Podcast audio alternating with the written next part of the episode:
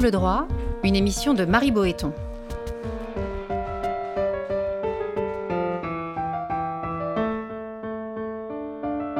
Entre le fort et le faible, c'est la liberté qui opprime et la loi qui affranchit. Aujourd'hui, les prisons françaises, un système à repenser, avec Sylvain L'Huissier, auteur de Décarcéré.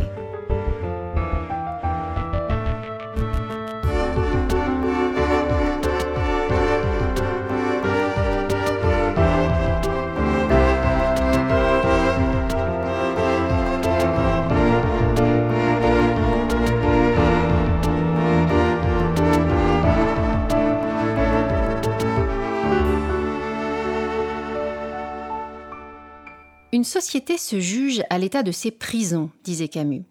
Que dire alors de la France avec ses établissements pénitentiaires surpeuplés et leurs conditions de détention régulièrement qualifiées d'indignes par la justice?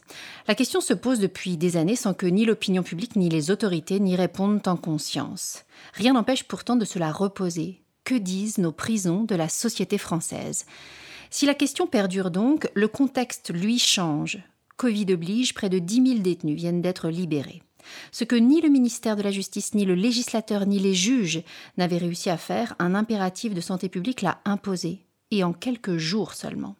Alors comment tirer parti de ce moment inédit pour repenser la prison, voire la réinventer? Comment comprendre aussi les crispations si difficiles à dénouer entourant cette institution? On en parle ici et maintenant. Bonjour Sylvain L'Huissier. Alors vous avez un parcours un peu atypique, vous êtes ingénieur de formation centralien et vous avez fondé il y a quelques années une association Chantier Passerelle qui œuvre pour le développement d'alternatives à l'incarcération. Vous faites paraître ces jours-ci Décarcéré, un ouvrage sur la prison dans lequel vous appelez, je cite, à sortir du diktat carcéral. Alors d'abord une question préalable, pourquoi ce titre Décarcéré? Euh, D'abord parce que euh, avant le Covid, en tout cas, on était dans une, euh, une situation de surpopulation carcérale pas nouvelle, mais assez dramatique. Donc, le, titre du livre invitait à la, à la sortie de, de cette situation de, de surpopulation carcérale. et principalement réduire le nombre de personnes détenues, parce que je crois qu'il y, y, a beaucoup trop de personnes qui sont enfermées. Et j'ai choisi aussi le titre de ce livre parce que je souhaitais que ça puisse être un, verbe d'action, euh, quelque chose euh, qui nous pousse à agir euh, et pas seulement de dire arrêtons d'enfermer, mais je crois que décarcérer, ça demande un effort, un effort collectif et en conscience, d'où le titre de cet ouvrage. Vous appelez aussi, je crois, à déverrouiller nos, nos prisons mentales, c'est ce, que, c'est ce que vous dites en tout cas dans l'ouvrage. Je pense qu'il y a une dimension symbolique euh, dans l'enfermement et dans l'institution euh, prison telle qu'elle fonctionne aujourd'hui. Euh, et, j'aime bien faire ce parallèle en me disant que tant qu'on aura tendance à, à enfermer des personnes dans notre société, on aura aussi tendance à, à créer euh, dans tous nos univers euh, des petites prisons dans lesquelles on enferme ces choses euh, qu'on ne veut pas voir, qu'on ne veut pas prendre le temps de regarder, dont on ne veut pas s'occuper. Et donc je crois effectivement que l'institution prison, la prison bâtiment représente d'une certaine manière aussi nos prisons mentales. Vous dites d'ailleurs très bien qu'il y a une forme de paradoxe. La prison est omniprésente dans les séries, euh, dans les ouvrages, dans les polars, etc. Et en même temps, si on nous demandait à nous individuellement où est la prison la plus proche de chez nous, euh, on serait bien normal de répondre. Il y a une sorte de hiatus entre sa présence, son omniprésence dans notre culture populaire et puis notre connaissance du milieu pénitentiaire lui-même. Je pense qu'elle est très présente parce qu'elle nous fascine. Euh, la privation de liberté est quelque chose qui, qui a duré pendant des années et qui, et qui nous fascine et qui nous intrigue. Donc, euh, on manque pas de, de, poésie qui parle de prison, on manque pas de films qui parlent de prison. Euh, après, aller scoltiner la réalité euh, de ce que de ce qu'on fait aujourd'hui euh, de nos concitoyens quand on les met en prison, ça, ça demande un, autre effort qu'on n'est pas toujours prêt à faire. Après, je crois aussi que la présence de l'univers carcéral, de l'univers judiciaire euh, dans les films et dans les séries est beaucoup due euh, à nos amis américains. voilà, toutes les séries sont plutôt américaines et je pense que on n'a pas le même rapport que les Américains non plus à la prison. on a environ une personne pour mille qui est incarcérée en France, contre pas loin d'un pour cent aux États-Unis. Donc forcément, on n'a pas ce même rapport non plus. Est-ce que vous avez été surpris ces dernières semaines euh, de la diminution drastique du, nombre, du nombre de détenus, dans le cadre de, de, l'épisode sanitaire, bien évidemment? Oui, j'ai été surpris, euh, positivement surpris. Je pense que c'est une, extrêmement bonne chose, euh, ce qui s'est déroulé pendant, pendant ces mois-ci. Je pense que collectivement, on a su répondre à, à une urgence et, et, que chacun a pris sa part de responsabilité pour que la situation ne dégénère pas dans les prisons. Euh, après, je suis aussi étonné que quelque chose qui paraissait euh, impossible à tout le monde depuis 50 euh, ans que euh, des, associations, des avocats et toute forme de profession se, profession se battent sur ce sujet pour avancer, on y parvienne finalement en, un petit claquement de doigts. Oui. Alors, reste à savoir si ce sera pérenne, hein, parce qu'il y a eu pas mal de libérations conditionnelles, peut-être moins de délinquance pendant un temps, peut-être moins de détention provisoire. Bon, à savoir si c'est pérenne. Dans votre essai, vous passez en revue nos préjugés sur la, prison et, vous tentez de couper court à pas mal de réalités fantasmées sur le milieu carcéral. Lesquelles en priorité, s'il fallait en lister trois ou quatre, euh, auxquelles on s'attend pas forcément en prison? Le premier, peut-être un qui est très courant, qu'on a entendu, et euh, c'est navrant de devoir euh, se, battre contre ce préjugé, mais c'est le préjugé, la prison, c'est le Club Med. je pense qu'on peut l'entendre assez souvent. Euh, je crois qu'il faut dire que la prison, c'est pas le club med. Euh, je, crois que ça peut être euh, insultant pour les personnes qui ont à y vivre et les personnes qui travaillent. Euh, et je pense que voilà, ce serait intéressant que toutes les personnes qui pensent que la prison c'est le club med choisissent euh, d'y passer leurs vacances et qu'on puisse leur offrir la possibilité de le faire. Euh, voilà, je détaille dans le dans le livre les conditions de vie à trois ou quatre dans des cellules, ce qui peut se passer quand il fait très chaud l'été, ce qu'il a pu se passer pendant les épisodes de grève de surveillants. Je, pense que c'est compliqué de dire aujourd'hui que, que la prison, c'est le Club Med. Euh, un deuxième, euh, une deuxième idée reçue euh, sur, sur laquelle j'ai souhaité avancer, c'est l'impression qu'on peut avoir que la prison est, est remplie de personnes qui ont commis des crimes, c'est-à-dire des homicides ou des viols. Des viols. C'est 1,5%, hein, c'est ce que vous dites C'est 1,5%. Et pourtant, euh, j'ai souvent posé la question autour de moi, les gens répondent facilement euh, entre 50 et 90 euh, Donc ça montre le décalage complet qu'on a de représentation. On a l'impression que nos prisons sont principalement remplies de personnes qui sont là pour meurtre ou pour viol. c'est pas du tout le cas. Il y a une proportion aussi qui est très très impressionnante de personnes qui sont en attente de jugement. Effectivement. On pense que en prison sont les se trouvent les condamnés. Ce n'est pas le cas. Ce n'est pas, pas uniquement le cas, effectivement. Il y a 30 euh, à l'instant T des personnes qui sont incarcérées, qui sont en attente euh, de leur jugement. Ça veut dire qu'elles sont encore euh, présumées innocentes à ce moment-là et que cette détention provisoire, elle peut durer parfois longtemps. Dans le cadre d'une procédure classique, c'est neuf mois qu'on passe en prison en moyenne dans l'attente d'être jugé. Donc ça, effectivement, ça, ça remplit également les prisons. Un autre point, moi, qui m'a beaucoup surpris aussi, c'est qu'on parle toujours de surpopulation et on a le sentiment qu'au fond, euh, il faut faire avec et que l'Europe entière fait avec. Moi, j'étais très étonnée de découvrir dans votre ouvrage que, euh, en, la matière, on fait bien moins bien que les autres. Et en l'occurrence, on est dans le trio de tête euh, des, pays ayant des établissements les plus surpeuplés, après la Macédoine du Nord et la Roumanie. Oui, je crois, je crois, que c'est bien qu'on se rende compte qu'en matière de surpopulation carcérale, la situation en France est, est, dramatique et c'est pas le cas partout. Euh, et on a des voisins qui ont fait euh, des efforts et des progrès phénoménaux dans l'autre sens. Euh, jusqu'à l'épisode du Covid, on avait une, une, population carcérale qui continuait à croître de manière assez régulière et on battait mois après mois des, des, des, records. en mmh. termes de, de, nombre de personnes détenues, alors que en, dans d'autres pays voisins, on, on, a des, des politiques qui ont fait le chemin inverse de, de déflation carcérale avec euh, les Pays-Bas qui ont réduit de 2005 à 2015 de 45% euh, leur population carcérale, comme quoi c'est possible. Vous, dites qu'en prison, on trouve des personnes qui ont été condamnées pour fraude au chèque, pour abandon de famille, pour délit routier. Quand on questionne les magistrats euh, sur ces cas-là, ils nous répondent systématiquement que ce sont des personnes qui certes se trouvent en prison, mais qui le sont après avoir récidivé, et souvent à plusieurs reprises.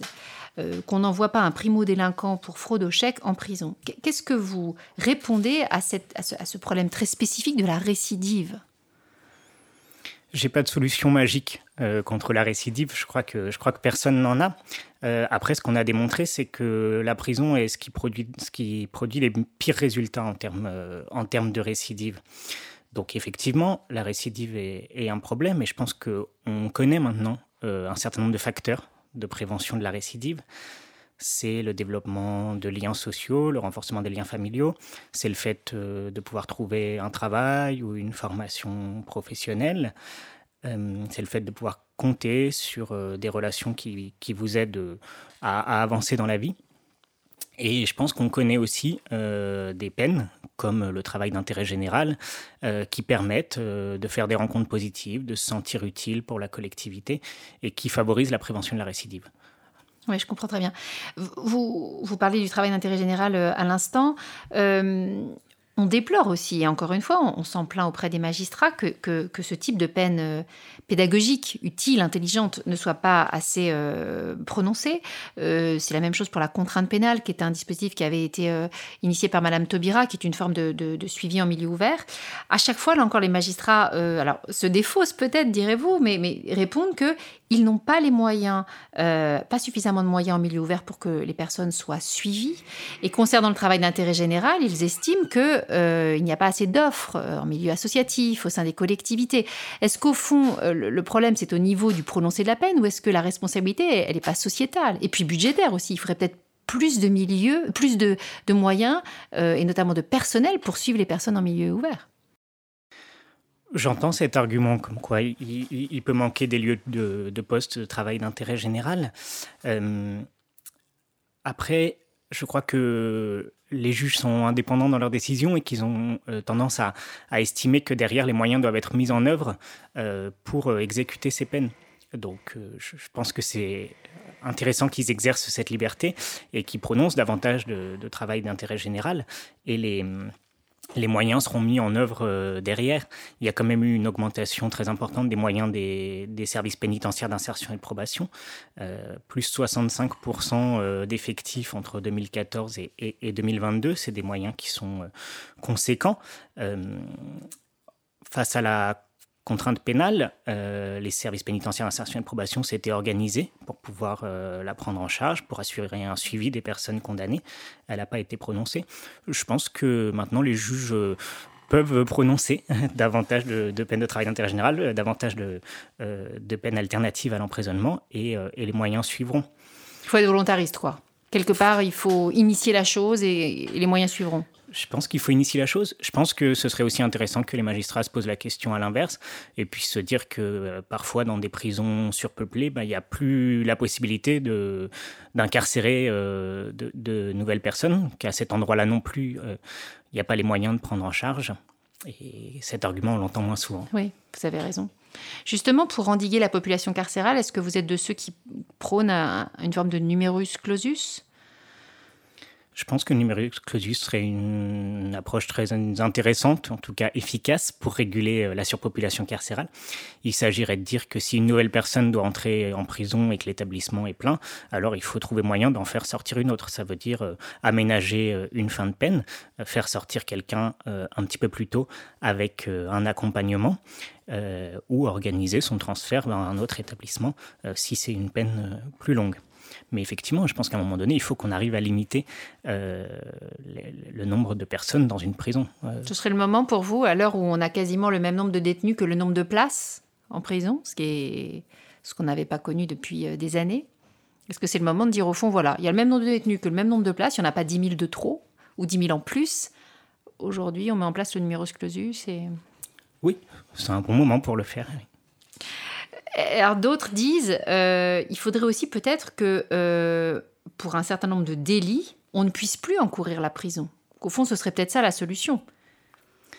Ça avait été aussi l'objectif de, la contrainte pénale, euh, c'est de sortir du diptyque amende, prison. Aujourd'hui, on a les contraventions qui, n'encourent que des amendes et puis les délits et les crimes qui n'encourent que des peines d'emprisonnement, pour schématiser.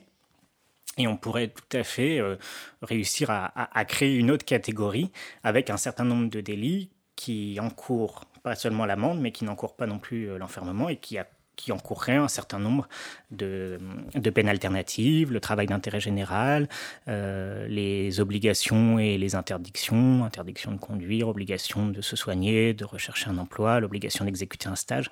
On a toute une panoplie. Maintenant, il faut effectivement pouvoir dire qu'il y a des délits qui n'encourent pas l'emprisonnement. Alors ça, ce sont des, peines qui, pour le coup, existent d'ores et déjà, mais qui se réfèrent toujours à une peine de prison. C'est-à-dire que si on n'exécute pas ce type de peine, on risque la prison, c'est ça? Oui, tout à fait. Et même euh, l'écriture du délit, euh, dans la texte de, loi, dit euh, tel délit encourt une peine d'emprisonnement de tant d'années et une amende de, de tant d'euros. Et après, il faut se référer à un autre texte pour euh, euh, voir que euh, des peines qui encourent tant d'années d'enfermement peuvent, au lieu de ça, encourir. Donc c'est au niveau du délit, pour moi, qu'il faudrait, qu'il faudrait changer le texte pour dire que ce délit n'encourt pas l'emprisonnement, il encourt une autre peine. Dans votre ouvrage, vous citez des chiffres qui sont euh, extrêmement éloquents. 35% des détenus souffrent de troubles mentaux, une personne sur quatre souffre d'addiction, 44% des personnes en détention n'ont aucun diplôme. Et vous écrivez euh, cette phrase, je vous cite, La prison scelle l'inadaptation sociale de la personne qu'elle enferme, en même temps qu'elle innocente la société de son incapacité à intégrer la différence, la fragilité, en faisant disparaître les personnes qui ne s'y intègrent pas, qui ne respectent pas les règles, la prison concrétise les limites d'une société qui s'affiche plus inclusive qu'elle ne l'est. Vous, diriez qu'au fond, la prison, telle qu'elle se pratique aujourd'hui en France, entérine l'exclusion? Oui, je pense que c'est ce qu'elle fait. Je ne crois pas qu'elle le fasse euh, volontairement. C'est pas c'est pas sa mission, c'est pas l'objectif des personnes qui travaillent, et c'est pas comme ça qu'elle est pensée. Euh, mais dans les faits, oui, quand on voit que euh, quand on voit le taux de, de, personnes incarcérées qui n'ont pas le bac, que vous rappeliez, ça veut dire que la prison entérine les échecs de, l'éducation nationale. elle entérine les échecs de la santé. Euh, et, elle accueille un certain nombre de personnes euh, euh, qu'on cherche plus ou moins consciemment à, effacer de notre, de notre société parce que, parce que leur présence peut déranger. Alors je reviens du coup à ma toute première question. En effet, on connaît mal en tant que citoyen les établissements pénitentiaires proches de chez nous, on connaît mal le fonctionnement de la prison. Peut-être qu'au fond, on ne veut pas le connaître parce qu'on découvrirait ça. Je pense qu'il en va des deux côtés. Je pense que on ne veut pas le connaître en tant que citoyen parce que c'est un sujet qui n'est pas simple à, aborder et qu'il faut avoir un petit peu le cran d'y aller. Et puis je pense que la prison se se laisse pas particulièrement connaître, que l'univers judiciaire euh, invite trop peu euh, le citoyen à s'intéresser. Euh, peut-être que tout le monde ne sait pas que on peut ouvrir euh, la porte euh, du tribunal à côté de chez soi et assister à une, audience correctionnelle parce que c'est public. Mais pour que les gens se sentent invités à le faire, il faut que, les, professeurs emmènent des classes dans, les, tribunaux pour voir à quoi ressemble un procès. Il faut organiser des visites de prison avec des citoyens. Tout ça, bah, ça demande de, de l'organiser. Vous vous êtes, euh, vous avez beaucoup euh, bataillé dans le cadre de votre association pour faire développer euh, et, faire prendre conscience de l'intérêt de la peine de travail d'intérêt général. Est-ce que vous avez le sentiment que sur ce, sur ce terrain-là, la société civile bouge un peu, que les, les, associations, les collectivités, alors les entreprises, je ne sais pas si les entreprises peuvent proposer du travail d'intérêt général, mais les entreprises qui ont une, mission de service public, euh, transport, gestion de l'eau, gestion des déchets, peuvent accueillir des personnes en travail d'intérêt général. Dans le cadre d'une expérimentation euh, qui, est lancée cette année, euh, les entreprises de l'économie sociale et solidaire, ainsi que les nouvelles sociétés à mission, peuvent accueillir des personnes en travail d'intérêt général. Donc le champ s'élargit. Je pense que le sujet évolue effectivement. Il y a une prise de conscience euh, progressive qui, euh, qui, se, qui se met en place euh, et qui fait que bon nombre d'associations et d'entreprises et de collectivités publiques acceptent d'accueillir des personnes en travail d'intérêt général. Le ministère de la Justice a, a, signé en novembre dernier 34 accords nationaux avec des grandes entreprises, des grandes associations pour accueillir des personnes en travail d'intérêt général je pense que la volonté, elle, est présente. Après, il faut aller la solliciter. Et puis, quand, quand ça répond présent, il faut, euh, il faut que les tribunaux prononcent des, des, peines de travail d'intérêt général pour y répondre. Est-ce que vous pensez qu'au fond, euh, si aujourd'hui certaines entreprises peuvent, être, peuvent, craindre peut-être par méconnaissance, par défiance, etc., d'accueillir des personnes condamnées, est-ce que vous, vous pouvez imaginer qu'à terme, à l'inverse, ça devienne presque un, un, outil de communication que de dire moi, entreprise, j'estime qu'il est de ma responsabilité sociale d'accueillir des condamnés, et d'ailleurs je le fais et je communique là-dessus. Oui, je crois qu'il faut que ça devienne euh, un, outil de communication, euh, pas un outil de façade, mais que ce soit valorisable euh, par toutes les structures, de contribuer à, à l'action de justice et que cette action elle est collective, que ce soit pour le travail d'intérêt général ou pour le fait de proposer du travail euh, en prison ou pour le fait euh, d'employer des personnes euh, sortant de prison. C'est une responsabilité collective, c'est une responsabilité que peut prendre l'entreprise et ça ne doit pas être tabou. Je pense que c'est bien si les entreprises peuvent le valoriser. Merci beaucoup Sylvain L'Huissier. Cette émission a été préparée par Marie Boéton avec à la technique Lucien Auriol et à la coordination Camille Bloomberg. Vous pouvez écouter et télécharger librement l'émission sur le site internet radio.amicus-curiae.net à la page de l'émission. Ne manquez aucun épisode en nous suivant sur les réseaux sociaux ou en téléchargeant notre application.